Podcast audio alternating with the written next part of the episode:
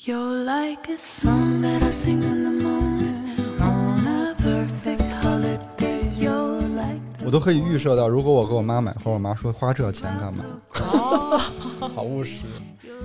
鲜花的有一些美是绿植达不到的，嗯，就你肯定不能是嗯说把十颗绿植拼在一起做了一个造型，然后放在你家，对吧？那是苗圃。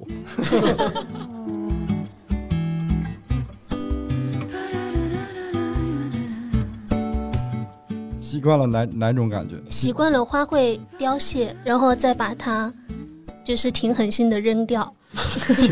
啊，不然呢？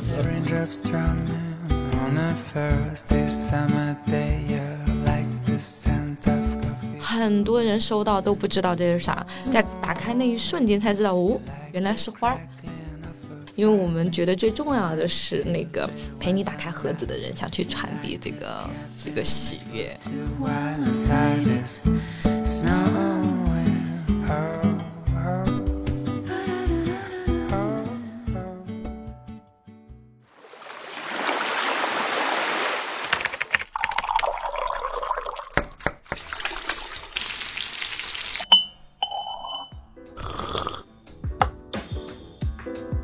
们需要工作，需要闲暇，需要想象力以及一些理想主义。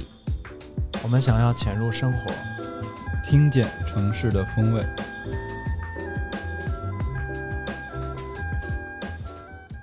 Hello，大家好，欢迎收听最新一期的鲸鱼赫兹，我是主播乐克。我是怪美，我是秋鹏，我们这一期请了一个，冲浪嘉宾。对，那就要不然先让呃园子园子跟大家先打个招呼。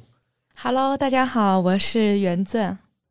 做这期选题之前，我们正好给花店拍了一个视频。嗯，嗯，邱鹏冲进去采访了他们一下。对，跟他们聊了会儿天，特别快乐的聊天。嗯，因为有时候我们请嘉宾来录音室录的时候，气氛是有点紧的。但是在空进去采访那个天，他们因为手里正在做花那些做一，个万圣节的花束。对，所以他们就是很松弛。嗯，刚好那个视频我们嗯、呃是收了音，然后录下了整个过程。嗯，嗯、后来我听，我觉得 挺有意思。嗯对，就是包括外头会有一些特别好玩、特别能呼应的环境音。嗯，然后我们就其实很想把当下的那个环境跟大家分享一下。嗯嗯，后面这段就是当时在那个花店里边采访的过程，他们当时手中正在做万圣节的花。对。然后我在边跟他们聊天，也问了他们一些问题。好，那我们嗯听一下。OK，我们做一个秋色系的花篮。万圣节会订花的人多吗？嗯，万圣节，嗯，我们的客户群体的话，就是稍微偏年轻一点的会会订万圣节的花。像万圣节的花束的话，你们配色一般会怎么就是黑暗系啊，黑暗系。对啊，哎，那为什么黑暗系会觉得很快乐？就很酷啊，因为本身就是一个很快乐的节日，就吓到你不给糖就捣蛋啊，为什么不吓你一下呢？嗯，平常生活中，然后比较压力可能有些大吧，然后就是过一个节的话就，嗯更快乐一点吧，也是想让自己更快乐一点的方法吧。然后可能在这个节日应景的收到花，就嗯会更快乐吧。对。然后这个客人也是想要这种秋色一点的，哎，这好乖呀。对，小南瓜，满足他。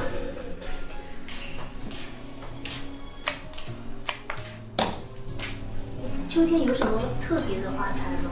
就是秋天嘛，秋色绣球，然后秋色的，就是你会发现所有的花花都上了颜色，而且上的颜色就是发红发黄，就更有氛围感的那种。反正我是还蛮喜欢秋天的这个花材的，就很好用，然后搭配起来就很很漂亮。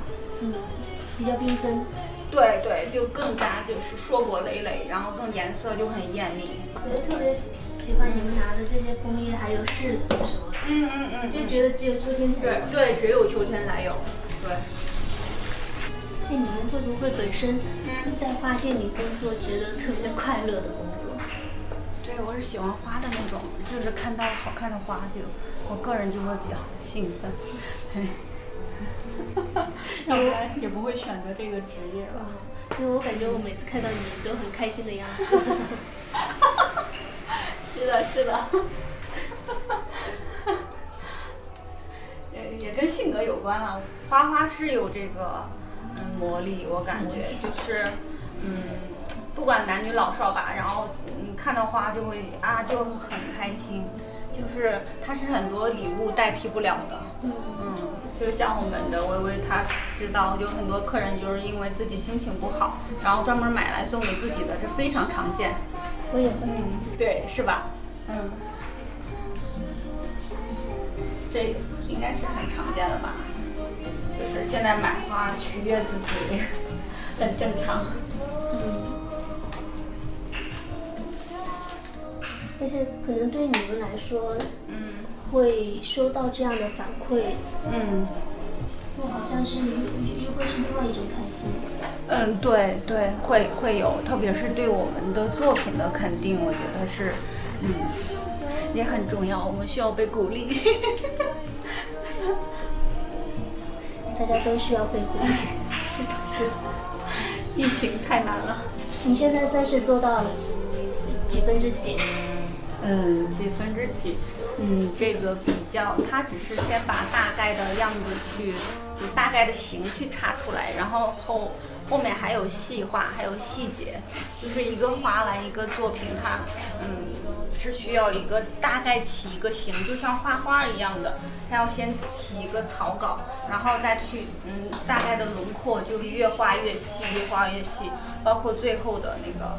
呃高光呀什么的，对，然后对出挑的地方啊，细节呀，然后如果一个完整的作品，它是一个灵动并且饱满丰满的一个东西，然后这些是只是二分之一吧，到现在只是二分之一吧，或者三分之一。你在做花的时候，然后你猛然抬头一看，哎，我昨天买的花，然后就开的这么大，就是猛地一抬头，哇哦，花头好大，对，这么好看。嗯，剑兰，它是一个慢慢细化的一个过程，就像调色盘一样，就一点一点的勾形，然后上上它的大概轮廓，然后上色彩，然后到最后的对，包括包装，就是真的就像就是礼物。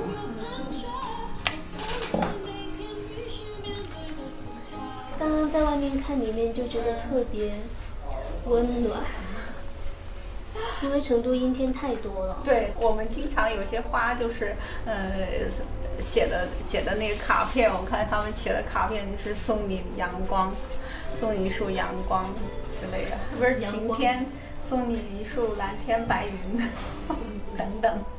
嗯，就是我们文案也会按照天气去调整。有一点花园的感觉。嗯，而且还是莫奈花园，浓浓彩的莫奈花园。啊，莫奈真的色彩大师，太厉害了，经典。我们都在模仿他，好吧？大自然是最厉害的，嗯，我们都在模仿大自然。这个小弹簧很魔性啊！这个杆杆我不太喜欢，这个杆杆我要换一个细的。颜色深的是吗？还是？对，对，杆杆不是我要的。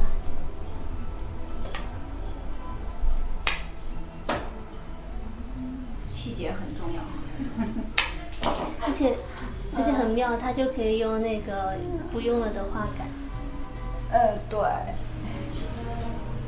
你往后面一点吧。嗯，OK，等。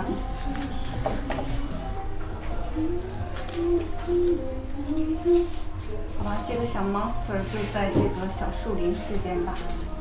哦，树林里面一个幽灵。幽灵，你看，可爱。OK 啦，然后按照我们的节目的传统，就是我们有一个嘉宾来都有一个快问快答的环节，就准备了几个小问题。题的那一种。快问快答没告诉你天是吧？那我来了哈，嗯啊，第一个是老家是哪里？乐山人，哎，四川乐山，好似嗯一样。最喜欢的一道菜是什么？为什么？就爱吃啥？今天中午吃的沙拉，我看见了。是我倒是 挺喜欢沙拉的。呃，面吧，我会觉得乐山的面会比我在成都或者其他城市吃到的面都不一样，有一个比较特别的东西。你看，我就说哦成、就是在四川里边，这个面的鄙视链，成都是在最底端的。哎，对对对，而且乐山人是带着那种饮食优越感。对，嗯，那那会会加什么哨子呢？呃，我们会有一个最最最特别的是，呃，肉丝面，就是目前为止我其实去了成都，呃，全国蛮多城市都没有看到过这个东西。然后第二个，我觉得它面体会比较特别一点，面体。面体就是什么？面条本身。哦，啊、比较体面一点。好，第三个问题就是，嗯、在四个季节里面，你最喜欢的最喜欢哪个季节？嗯、我还是最喜欢夏季，虽然它很热，但是我觉得它很热烈，嗯是季节里面最最有趣的一个节日。第四个是最近让你感到特别开心的事情是什么？没有小事大事都可以，没有。开玩笑。嗯可能有点多是吧？呃，去川西的旅游吧。嗯，看到照片了。太羡慕了。对，我觉得嗯、比较好好的是我们去的时候人特别的少，嗯然后呃，因为它一些比较严控的政策，让我看到了不一样的风景，然后也可能是我这辈子最特别的一次旅哦程的体验。嗯，好像正好在国庆节前去的，对吧？嗯、前一周去的，嗯、人特别少，风景也挺嗯挺美的。之前我们还推荐过川西。最后一个问题就是，如果一定要选的话，你最喜欢的花是什么？看这个是本命问题。呃，我比较喜欢郁金香。啊，嗯，哦，我觉得呃，倒不是它有什么特别的花语，我觉得它是我接触到少有的鲜花里面不太需要配菜的，就是一、哦一支也很美。很美。嗯，一把也很美，然后放到瓶子里面也很美，长到土壤里面也很美。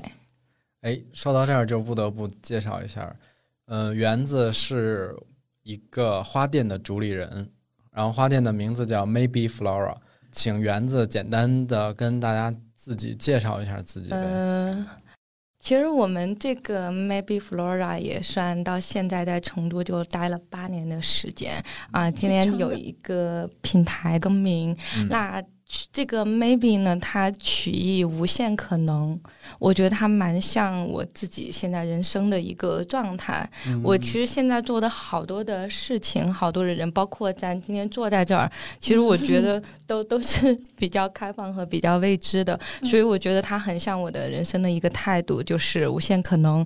我的这个店它虽然叫 Flora，但是呃 flower，但是我觉得，嗯，我们不想说把它纯做成一个简单的鲜花店，我们是想去传递一种比较。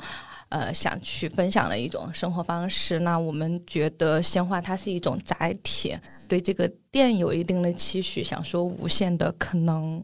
所以，所以今天这一期我们是想通过园子的一些观察，然后我们在鲜花或者是花店这个角度上，我们就聊一些可能有意思的故事主。要聊一下嗯就是花，其实它所表达的话语吗？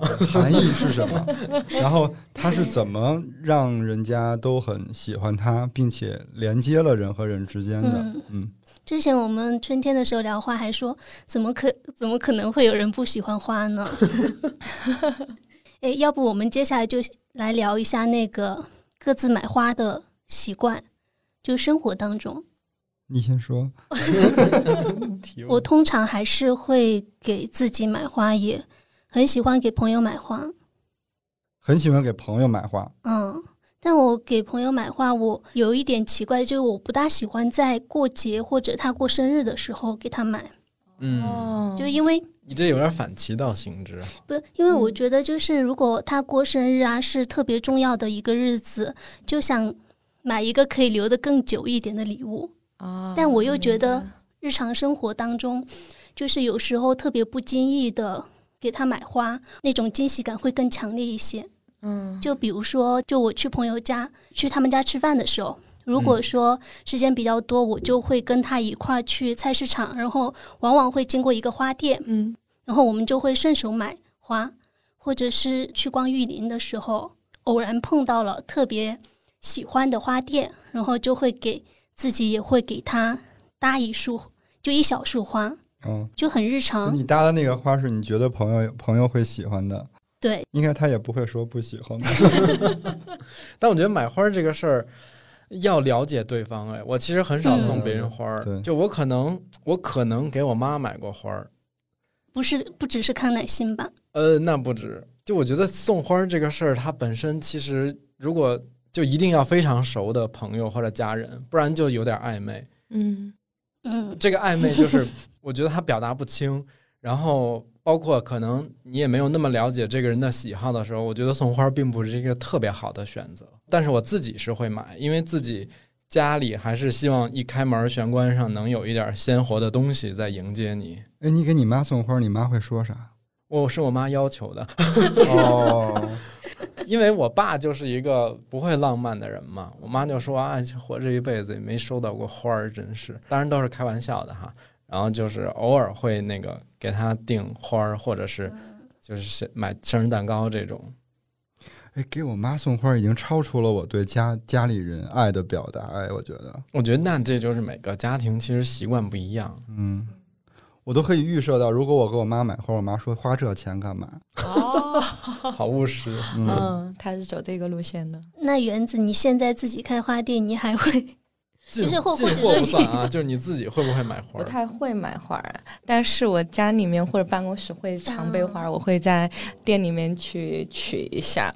嗯，我我其实也蛮常把花儿作为这个礼物去送给我的朋友。其实还有一个小小的故事，就是我做这个花店的契机是，呃，我以前有一份工作，可以呃大概十年前吧，可以接触到很多不一样的鲜花。那个时候，大家所有人的世界里面，其实花可能就是玫瑰花和其他花。他们其实哦并不并不像现在咱们可能花链儿比较多过，可以接触到更多。我有时候就会去包一些花作为礼物送给我的朋友，在朋友圈去做分享。嗯然后很多人问我多少钱，怎么卖，然后我就会觉得哇，这好像可以成为是个一生意一一门生意。然后这个是我其实做目前现在这个花店的一个契机。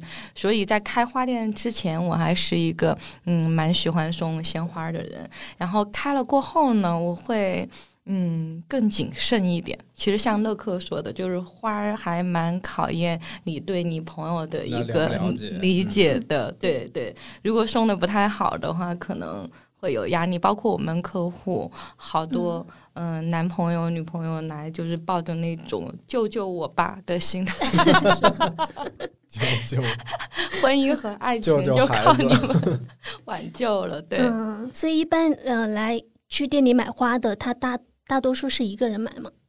嗯、一个人的时候居多。嗯，嗯但是也特别的时候，有一些嗯、呃部门儿升职，然后团队会买花来给嗯领导，但是这种是比较少的。我觉得有时候送花给别人会增加两个人的那个关系，叫怎么讲层次吗？就因为原来我有一个朋友，一个一个女孩朋友，呃也叫园子。哇 这么巧，这么巧，缘分。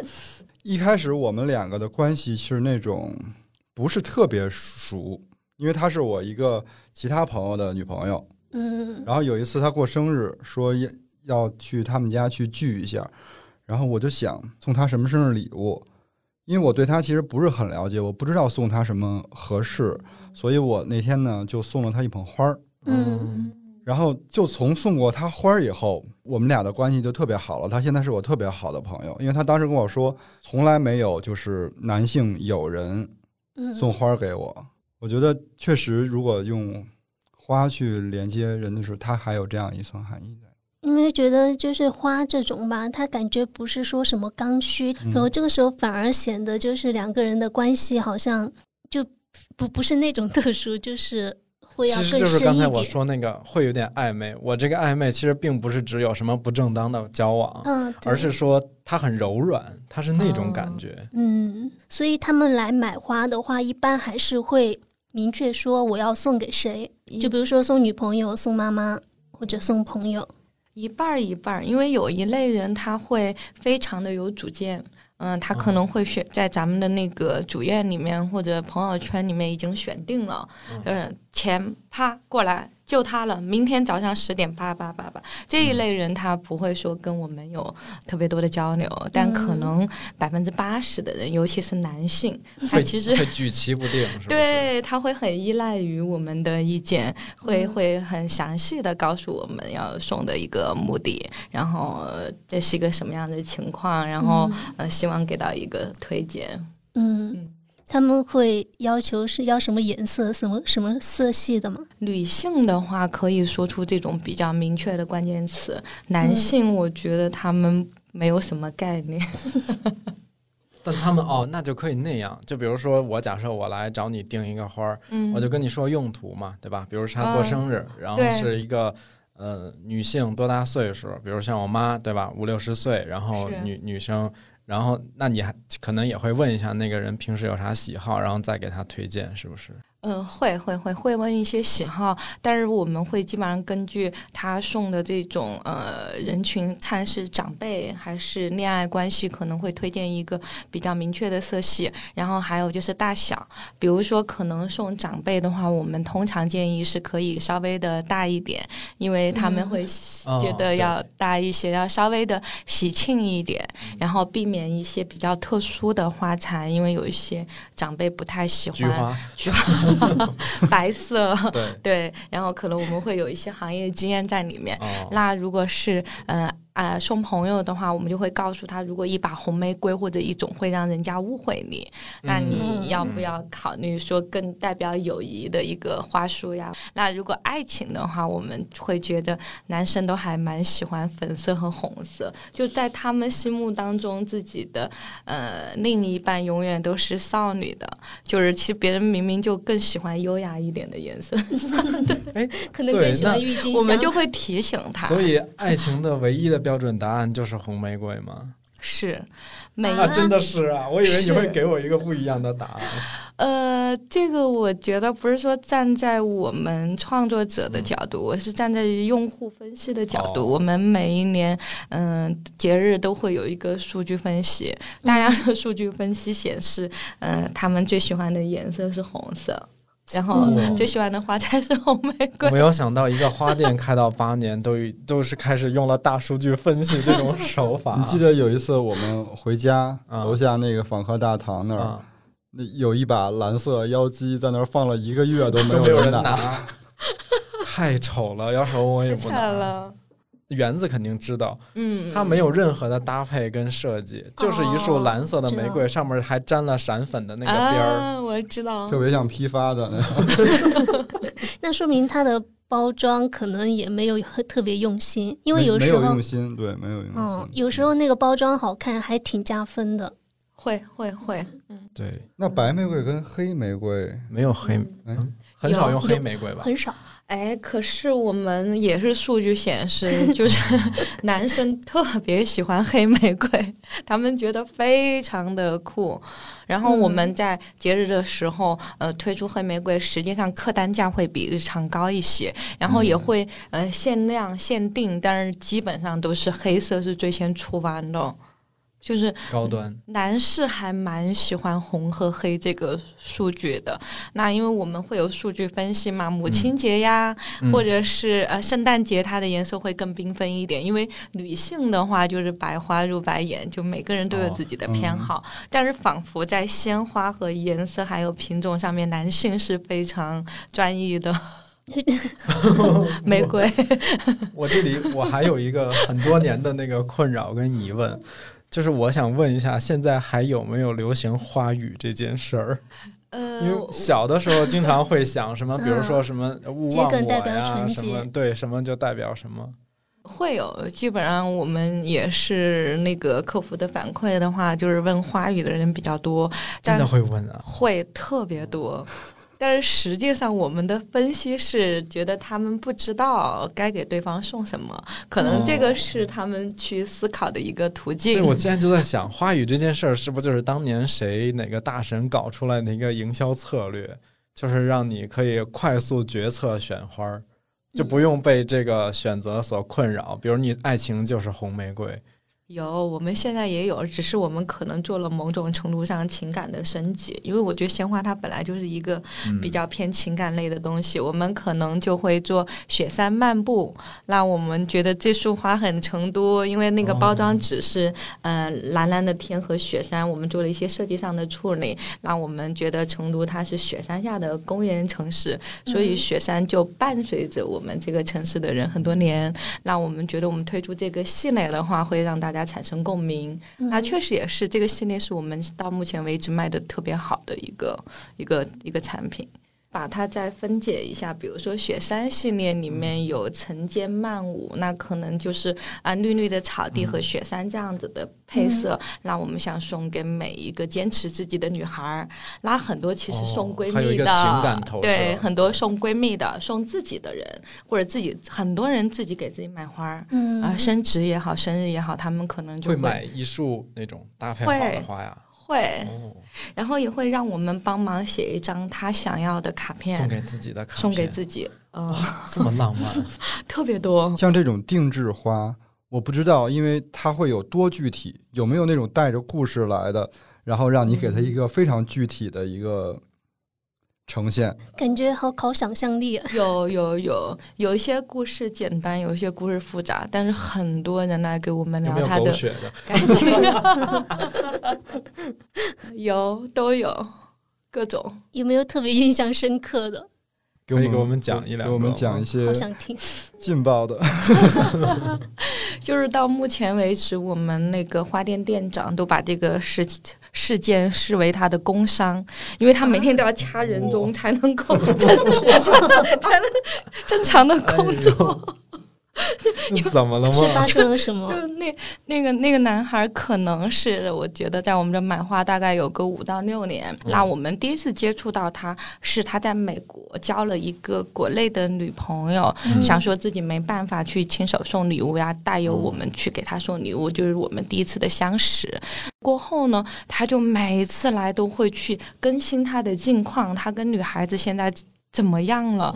然后就都是特别的甜蜜和幸福，然后那个店长就掐着掐人中 是被秀恩爱了是吗？嗯，对。然后呃，到了他人生的某一个阶段，有一天又呃，在中间是送了很多的花，比如说呃，他会说我今天想送一束花，然后晚上的话，我给他录了一段语音，麻烦你们捎过去，因为我没办法在他身边陪着他，我要。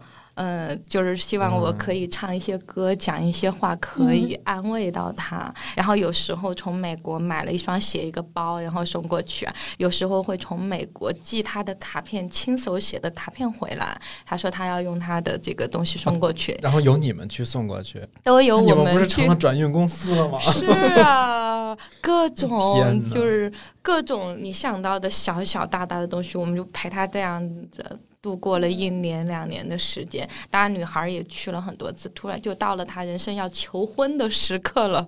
嗯然后她就说她其实想回来的，但是女孩子可能想到美国，她就开始要创业了。她说我为了让她可能后半生没有那么大的压力，所以我要开一家公司，努力的工作。我觉得就从她那种呃肤浅或者是陪伴式的爱上升到了一生的责任，就是她就让我们看到了男性的责任，一夜然后长大，又开男性的一夜长又，开始讲自己要怎么为了那个女孩子做了几个因为疫情期间的事儿，嗯，辗转反侧回到国内，然后又隔离了多久多久多久，为了去见对方的父母，然后把这个女孩怎么怎么接到美国去，然后又给我们晒她的房子，那个房子又是怎么 按按照女孩子喜欢的方式来我也要掐人中。我也要插装人中修。的。然后女孩子是一个公主，所以邀请我们去上海迪士尼给她布置一场盛大浪漫的求婚。然后 真的需要带氧气罩才可以活下去。我们就陪他见证了他这个求婚，然后最近就好像结婚已经有宝宝了，然后他俩都在美国，有时候会给我们寄小礼物。就这这段故事，我觉得一直都是我们觉得很浪漫。鲜花才是一个真正的一个陪伴属性的东西。那肯定是的。我还好是 happy ending，嗯，哦，对你是在期待一个什么反转吗？没有，现在也非常的甜蜜，我偶尔还能一直还在。掐人中。我没有那么邪恶，我不会这么好的一个故事期待有其他反转。我是听完这个故事，其实我特别羡慕这种会制造浪漫的、心思很细腻的嗯，男生。是这男生不是一般人，确实特别少。我们从业这么多年，也都不知道见了多少对儿了。就是像他这么细腻的男性，真的算少的。而且而且这个真的是要变着花样，你才能够持续那种新鲜感。是我其实嗯讲的都是他的冰山一角，好多我都忘记了。但是每次一来，他们就哦，又开始了。我觉得其实这种就是定制花送给对方，嗯，它有很多的情感价值赋予在那个那幅那束花里边。但是之前有一个园子应该也知道那种每每周订花，他给你拿过来那个，我觉得那个好像有点形式主义了订阅那种哦，呃，就曾经在互联网上很火的那种哈，订阅的对互联网老是要毁一个行业嘛。我觉得这个一周订花其实就缺少了一种表达。嗯嗯嗯。上上次我跟园子私下聊天，我还说过这个模式，就是我之前也会在那个那种互联网产品订那种每、哦每，它看上去就是你很简单，不用你去跑花店或者不用你操心买什么花了，嗯嗯嗯，但其实它寄过来的花我并不喜欢。很容易有重复。就如如如果你是订完一个月，它可能还没什么重复。等到你第二、第二个月再订的时候，基本上花材就是那些了。然后直到哦有一次他寄了一把弗朗给我，我就彻底取消订阅了，就再也没有。我们也会有这个服务，嗯但是我们会相对来说要要个性化一些。要挑，呃，嗯对，因为部分的话，可能嗯，客户在我们这儿选到的花器是他家里的风格或者他比较喜欢的，其实这个可以呃增色不少了。呃，其二的话，其实我们整体可能呃颜值或者是色彩也会跟当季更搭一些。可能到秋秋季的话，我们比较莫兰迪的颜色，比较温暖的颜色就会出来。然后在冬季一点可能会更浓郁一点，春天的话可能会更缤纷一点。那大家会觉得在跟我们一起经历四四季，然后对可以看到不一样的东西。那我们也会也会讲花这语，种有用因为心的 肯定是好的。是，嗯然后这种也会成为一种送礼的替代，就是有有一些哦男孩儿他会觉得一束我可能追不到你，表达不了我的我得长情。我得买三个月，可能你先每每周都能看到我。新来一个三个月的疗程，哎，你这是一个对他刚才说那点很 关键，每周都能看见我。嗯，有没有出现过那个女生要买花送男生的？呃，挺多的。如果是送男生的花，那你会给他什么建议吗？黑色，但我觉得女生可能会更有想法一些，是不是？哦嗯，女孩子会会会会想法要多一些，嗯嗯，比如他是什么星座的呀，他喜欢什么颜色呀，女生还是要细腻很多。但是整体来说的话，女孩子可能选白绿呀、深蓝呀、秋绣球这种会还是要多一些。我刚才想说，我们现在楼下就有一个花环，就是那种，就我们那个零二八 C 那个木、嗯木门那里，啊，是他们挂的秋。是色对秋色系的。哦，对，插一句，刚才忘了说嗯，就是园子他们的花店就是开在我们楼下的，我们就是好邻居。每天一进门就能和你看的那个花店。有一天晚上挺晚的了，然后他们还在加班，嗯，整个院子里是黑的，然后街上也是黑的。那几天就是哦情人节吧好像路灯也路灯也也也没有了，然后顺着那个小走廊就一盏灯，一望过去，哇，这就很温馨了。我记得之前 House 是不是还说过，他每天来上班，然后一看到花店，心情都会要好一点。哦，对，因为园子是正好对着我们入口的那个巷子的那间店，然后 House 就说他每天早上起来来上班的时候，就进来第一眼看到的是花店，就会让他心情特别好嗯。对，对哦，那就解谜了。我说他们啊每次为什么来上班都上班用这么美吗？每天 原来有这样的一个，嗯，有有没有什么特别奇怪的要求买花的时候？其实不太会，不太会。这个其实可能也跟花有关系。嗯，大多数客户都跟我们说，我们其不会屏蔽你们，因为真的很美，我们嗯想看到愿意这个好心情。对，所以它是一个非常讨喜的一个东西。我几乎到目前为止没有听到谁说，嗯、花儿送过去对方不喜欢的，有人会不喜欢花儿吗？就不会有。所以他们又来了，所以他们会觉得啊，是是花就很美，加之我们可能很用心，会觉得格外的美，但是有一说一，会有要求。我觉得就园子他们花店是真的审美在线，而且他们最牛的一点，就是之前私下我对园子表达过对他们的 respect 就在这一点，嗯它的好看，它的美，并不是用金钱堆出来的。那如果你用很贵的进口花材去做，那它是可以很美，但是他们用很很常见、唾手可得的，或者说就是一些嗯、比较你在其他店也会看到的那种花材，但他们搭出来的就是不一样，我就不知道这个核心的 到底在在什么上，我觉得是色彩吧，就是哦可能基。色这些，呃，基于我本人，因为我从小就还挺喜欢画画儿的，哦然后我就可能在呃线描、素描或者是色彩上面，个人是更青睐于色彩的，所以花了很多时间去感受色彩呀什么的。而且蛮多人觉得我们的画最特别的是它的嗯色彩感觉。而且我、嗯我路过他们店，然后包括每次他在那种情人节、什么七夕这种特别订单特别多、特别忙的时候，我也没有看见过说他交付了一束那种单一的一个玫瑰，直接打成一束交给别人。就他的他那个花儿还是其实有很多自己的设计跟搭配在里头。我其实对那个鲜切花啊有一个特别复杂的情绪，但这个情绪其实不是特别好表达，我就试着跟大家分享一下。就是我是很喜欢养植物的，你都知道哈。嗯然后因为我觉得它是那个充满生命力、一直在生长的植物，但是我看到鲜切花的时候呢，我也觉得它很美，但是这个美里边其实还包含了它会慢慢衰败的这个过程，然后你你的情绪当中会有一种舍不得或者悲伤。或者怎样的一个比较复杂的情绪是会有在里面负罪，感吗？你就把它切下来。倒是没有负罪感哦没有这么严重就是我觉得它衰败的这个过程也是美的，嗯，嗯，就是嗯后来我就是因为这个事儿，我就觉得是不是有问题，然后我就去搜了搜，然后日本对这个有一个解释，它叫物哀嘛。嗯，嗯就是形容它凋零跟逝去的这个过程。对，我不知道大家会不会有这样的一个感觉。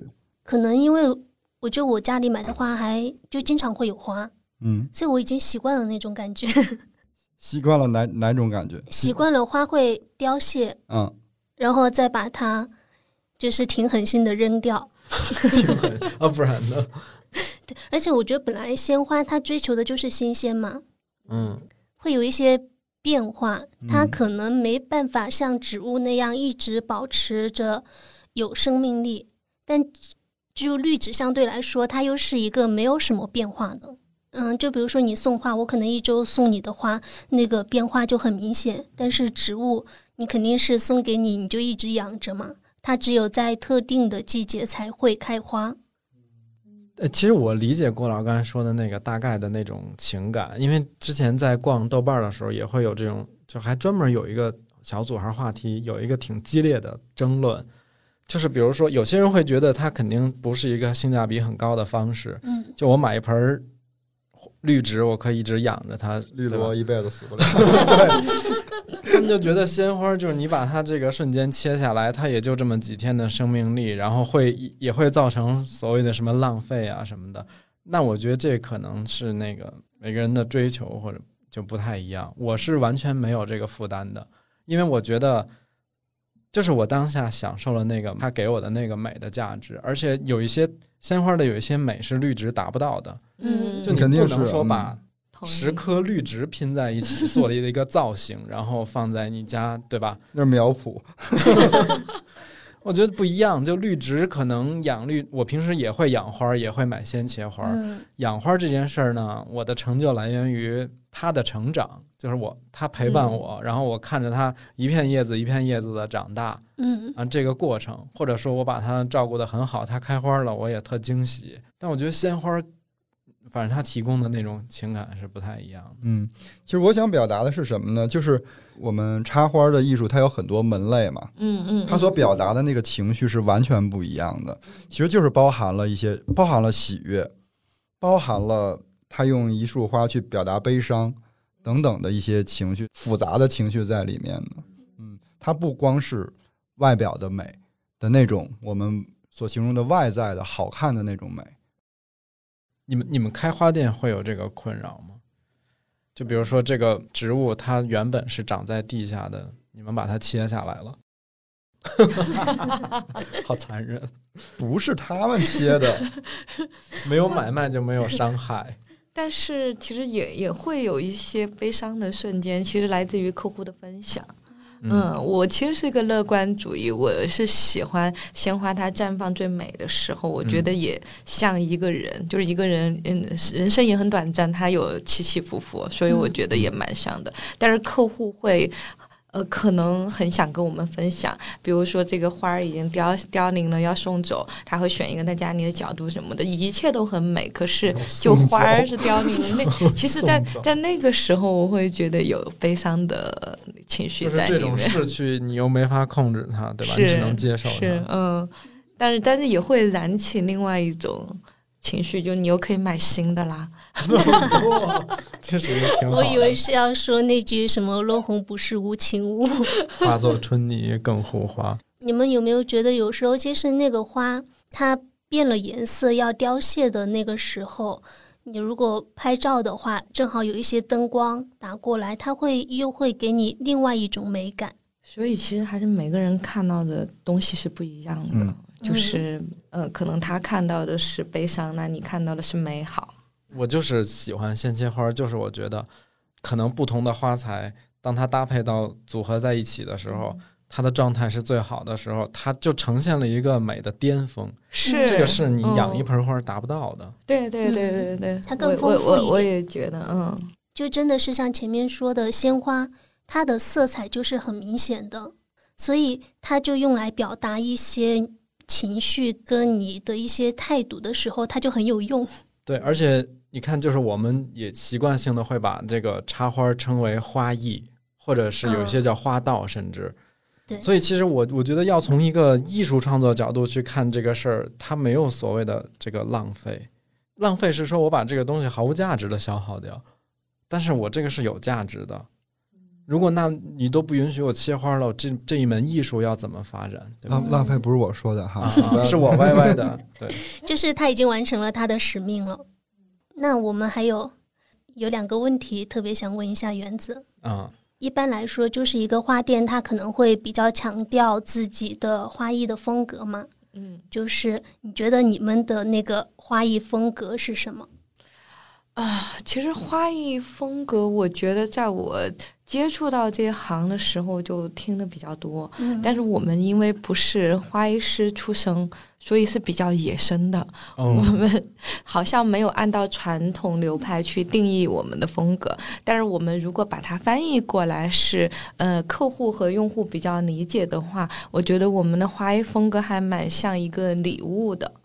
也嗯是我们一直想要去提倡的。我们是一家做礼物和生活方式的店，那鲜花是我们的载体，所以其实我们会蛮用心在花艺的包装上面，就是那个包装纸，嗯可能对对对，包装纸也是跟。咱们邻居 联名的，然后包括嗯、呃这个承载它的竹篮、花筒，还有就是外面的手提袋，嗯。甚至我们最近又在做一个全新的一个尝试，就是好多时候我们收到一些礼品的话，它其实是个礼盒儿，外面有一些嗯挺漂亮的蝴蝶结，打开过过后，可能还有雪梨子，还有那种打开的一种瞬间，嗯。就是我们其实想要去创造这种惊喜感，而不是说你远远的能看到它的样子，而是我们甚至还在尝试着那种超级细长的盒子，然后一个这样挎在街上背着过去，很多人收到都不知道这是啥，在打开那一瞬间才知道，哦，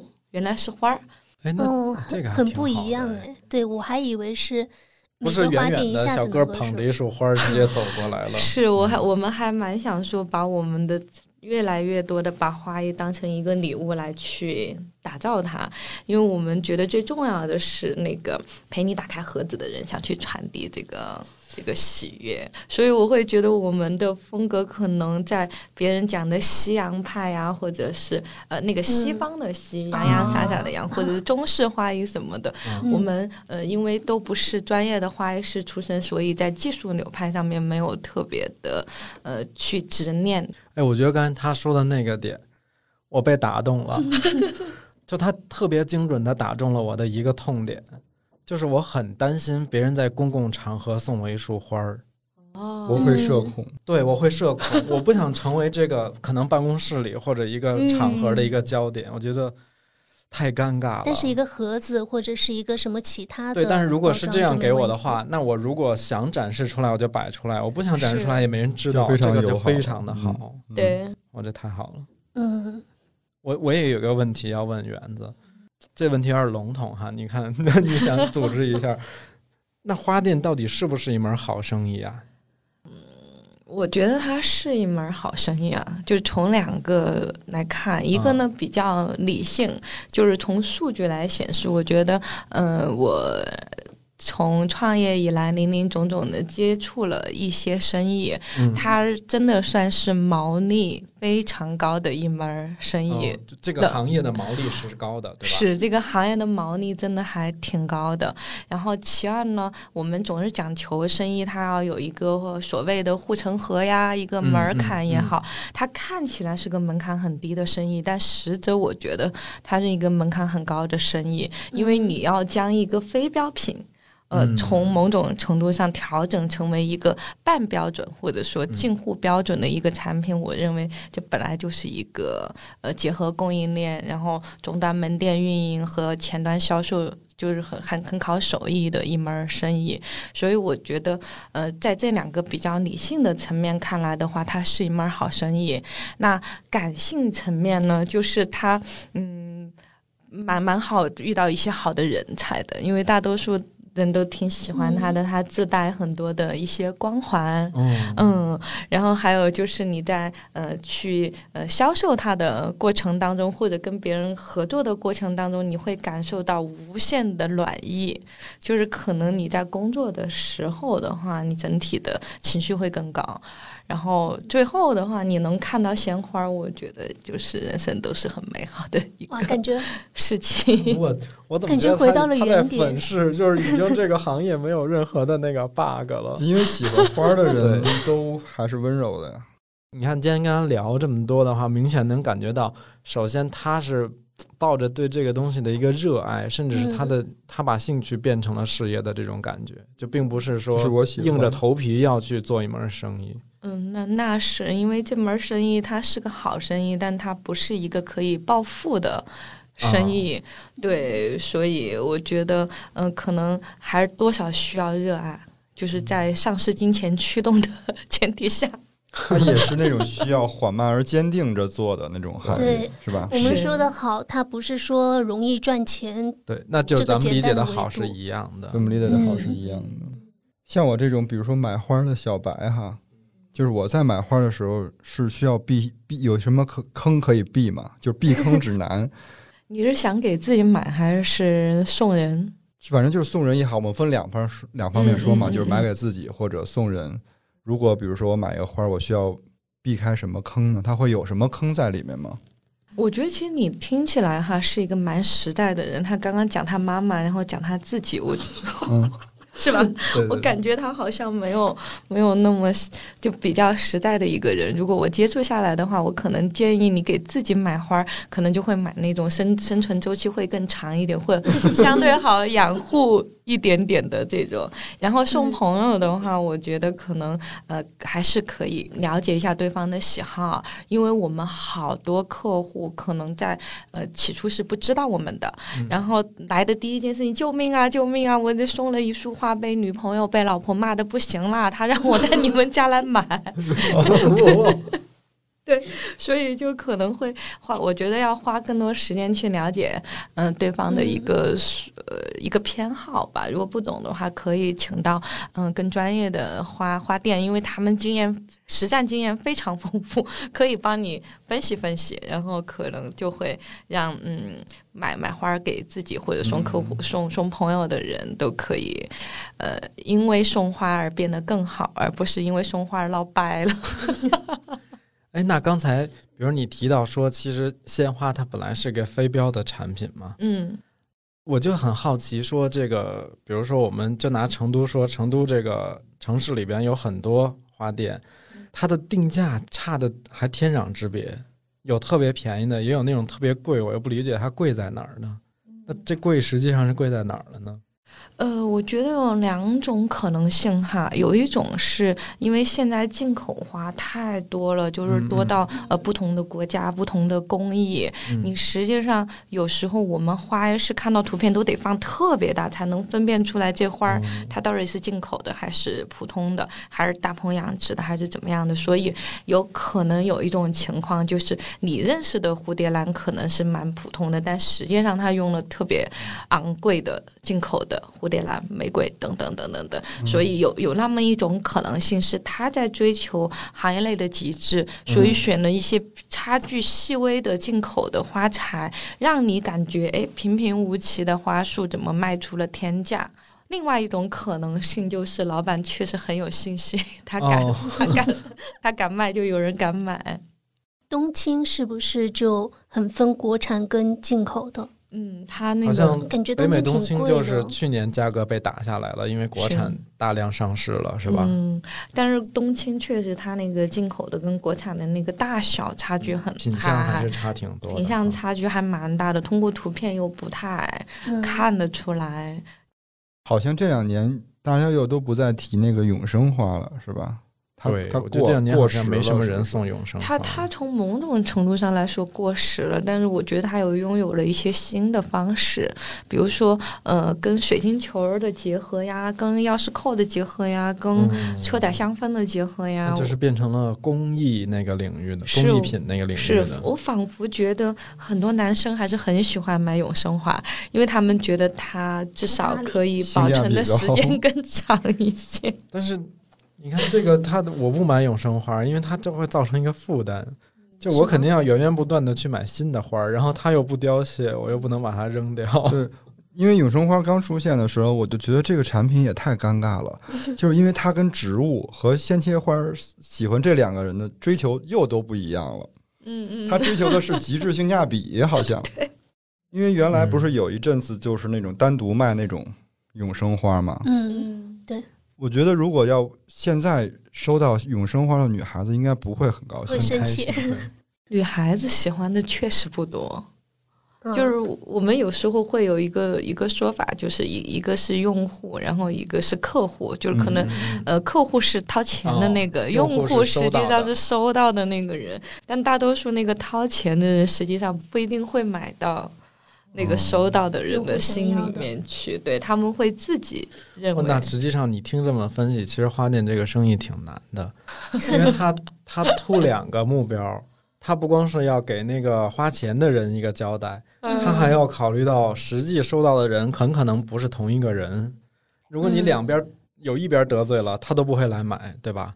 对对对，我这两天被园子他们种草了两种植物，什么？一种是就这两天他放在楼底下，一个那霹雳舞，哦，我也特嗯别喜欢那个。有一个那个魔叶类的秋海棠，哎，嗯是是是不是它的边上褶皱比较多？对对它很疯长的。哦，我也看到了。特别哥特。对，还有一个是啥？还有一个桔梗，啊中国桔梗中国桔梗，那小紫那个花是吧紫色的？对嗯那个韩国那个泡菜里边经常吃到的那个桔梗就是它的根。哦，就是它哦，嗯，原来这样。我一直都还挺喜欢那个中国桔梗的，它跟我们说的洋桔梗，不多，嗯，对，还蛮特别的。嗯诶，它是不是只有一种颜色？它应该有粉色吧，有对有有粉色有粉色的，但是粉紫色要常见一点点。嗯，它好像还叫什么佛帽花儿，还是什么什么帽子花儿？就因为它的那个花型长得特像那个有些就是出家人戴的那个、啊，那个帽子，嗯所以那个花儿还是蛮精看的一个植物。其实它它没有绽开之前，像一个那种我们以前小学折的那种豆腐，嗯，就纸豆腐的那个哦。形状，还挺乖的。还挺挺像的，很可爱。对，园子那个花店，它之前不在这边嘛，然后后来等于重新换了那个品牌的之后，又在这边开了店，这边也会增加绿植这个品类，对吧？呃，会在我们的强烈怂恿之下，就可能不光是鲜那切花儿，可是跟我说了多少次了？嗯，对嗯，就是你看有些花店，它可能会更倾向于开在口岸特别好的商场、购物中心那种嗯流量大的地方。嗯，然后像那园子的花店，其实我们是一个社区的这种属性，对吧？嗯那你觉得这两种是有什么区别吗？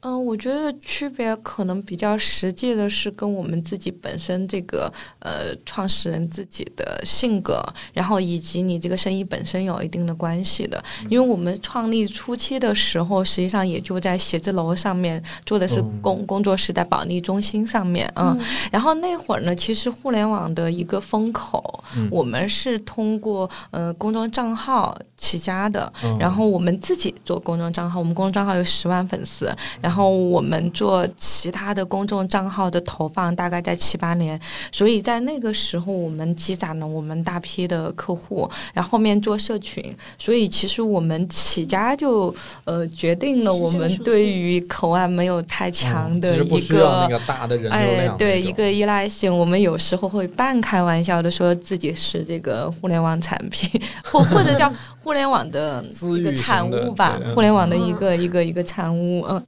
这个事情说起来有点古早，我们在做这个呃第一次投放的时候，还是在贴吧那会儿，咱们还没有贴吧。没有微信朋友圈，微信还没有群，嗯，哦，然后我们加客户，那微信他朋友圈，朋友圈全是朋友，所以我们是最早成为别人私域流量，别人真把我们当朋友，就客户真把我们当朋友来处。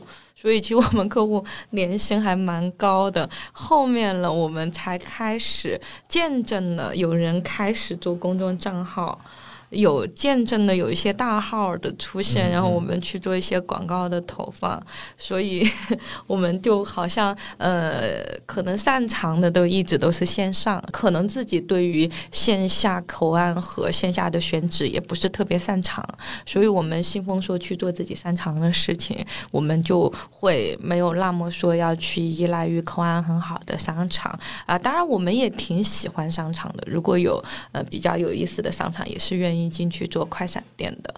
嗯，第二个呢，就是以我的性格色彩，我还蛮喜欢社区的，因为呃，我也是被零二八给打动到了，因为。我其实很喜欢成都这个城市，也是大家经常讲它是一个平行的世界。嗯那老街就像新脉络，就是有好好多时尚的年轻人，但是又呃在这个城市居住下来、停留下来，是因为喜欢这个城市的市井的嗯一面，或者是慵懒的一面，就就还很很想做一些很成都的事情。那滨生街是少城文化，就是成都最早的一个地方，成都以前很多地方都是没有的，所以这个少城文化算是成都的一个起源吧。那我们来能在这个老的成都这个老街旧巷里面，然后通过我们这种新的生活方式，开出这个新的脉络来，所以我们还蛮蛮喜欢这种社区的文化。逐渐进入了一个商业互捧的阶段。对，其实我最希望看到的就是我们是算是新邻居，在这个在这个街巷里，但是我们现在所经营的这些业态啊，这些项目啊。原来的那些居民、那些阿姨们，嗯其实也都可以来，就不会影响到他的生活，嗯而是给他原来的生活又增加了选择。是是嗯是，感觉也很融入。有一个事儿还挺温暖的，那个是什么五二零那天吧？哦，啊，对对，其实是按理来讲是他们特别忙的一天，嗯就是他订单量超大，一直在那儿就是各种 Q 小哥呀、发货呀什么的。但我们收到了红玫瑰，嗯对，就是在我们上班的那个入口的那个楼梯上，嗯他拿一个椅子，拿一个花筒，放了很多支红玫瑰，然后还贴了一个条，特别社恐的写了一句。就是那种 啊，就是可以，就是送给大家，大家可以自取的那种。而且当时有很多卡片上面写的文案其实都不一样，嗯，但我忘了，我就记得有一个我特别喜欢，他的意思就是说也要爱自己。就我们做了蛮多这种随机的文案，然嗯。后所有的文案实际上是我们店长的心声，就是其实这这个点是他嗯就是掐人中那个是吧？掐出来的创意都是。对。那要不我们就今天聊到这，如果下次还有机会有其他合适的话题，我们可以再嗯，邀请园子一起来聊。嗯，好呀好呀，好的，那在此感谢园子来冲浪分享。如果听众朋友们有其他关于花的表达，想想表达的，就请 你何必这么绕自己呢？就就期待留言分享。如果喜欢这期节目的话，欢迎转发给身边的朋友。呃，也可以在苹果播客给我们五星好评。然后我们有一个听友群叫“金鱼赫兹饭前饭后群”，大家感兴趣的话就请先添加微信“金鱼赫兹 FM”。那我们下期见，拜拜。拜拜。拜拜。